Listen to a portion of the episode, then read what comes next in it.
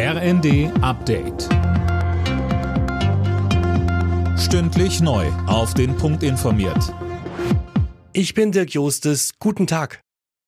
Politiker und Verbände fordern, dass die Corona-Regeln vor dem Herbst überarbeitet werden.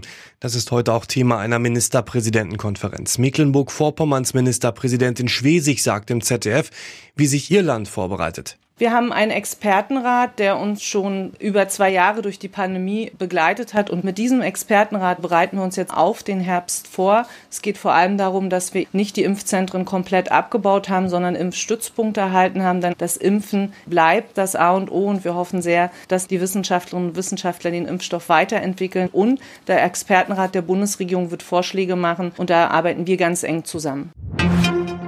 Ein großes Haus besitzen und gleichzeitig Hartz IV beantragen, das geht nicht, hat das Bundesverfassungsgericht klargestellt.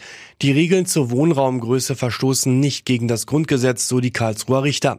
Sönke Röhling geklagt hatte eine Ehefrau, deren Hartz-IV-Antrag abgelehnt wurde. Richtig, die Familie hatte zu sechst in dem rund 140 Quadratmeter großen eigenen Haus gewohnt. Nach und nach zogen die Kinder aber aus. Am Ende wohnten die Klägerin und ihr Mann allein dort. Für die Behörden ein zu großes Haus für zwei Bewohner. Deshalb wurde der Antrag der Frau auf Hartz IV abgelehnt. Als angemessen gelten demnach für einen Zwei-Personen-Haushalt höchstens 90 Quadratmeter Wohnfläche. Heißt für das Ehepaar entweder umziehen oder auf Hartz IV verzichten. Nach Auffassung von Innenministerin Faeser muss der Staat die Bürger heutzutage vor einer ganzen Reihe von Bedrohungen schützen.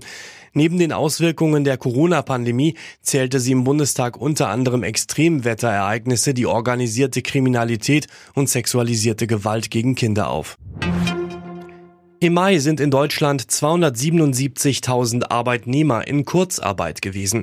Das waren rund 30 Prozent weniger als im April, so das Münchner IFO-Institut. Vor der Corona-Pandemie waren allerdings nur halb so viele Menschen in Kurzarbeit. Alle Nachrichten auf rnd.de